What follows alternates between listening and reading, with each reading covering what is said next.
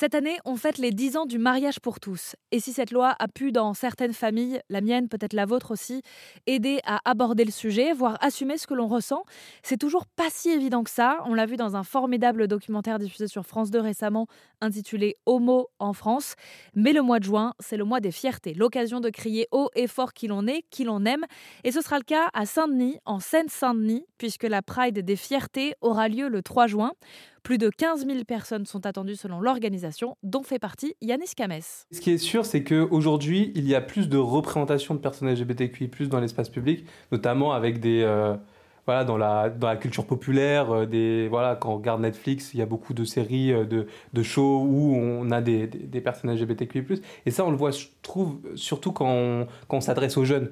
Quand on allait... Euh, enfin, moi, par exemple, à mon époque, et bon, je fais l'ancien, j'ai, j'ai 25 ans, mais en soi, quand on nous parlait d'identité LGBTQI+, on savait pas ce que c'était, on voyait à peine, on avait des, des images qui étaient très stéréotypées.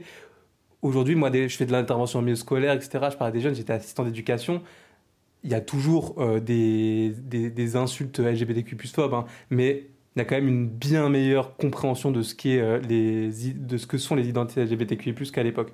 Par contre, euh, par ailleurs, je travaille avec des adultes sur ces questions aussi, et pour le coup, j'ai pas l'impression qu'il y a encore beaucoup de travail. Nous, on lutte pour un monde où chacun et chacune puisse vivre dignement et s'épanouir pleinement.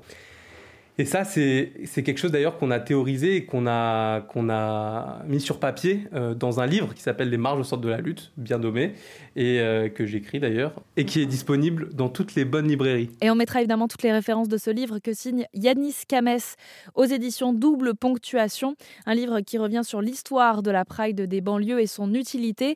Euh, elle aura lieu cette année le 3 juin en Seine-Saint-Denis et précisément dans la ville de Saint-Denis où une marche aura donc lieu pour défendre toutes les couleurs de l'amour amour.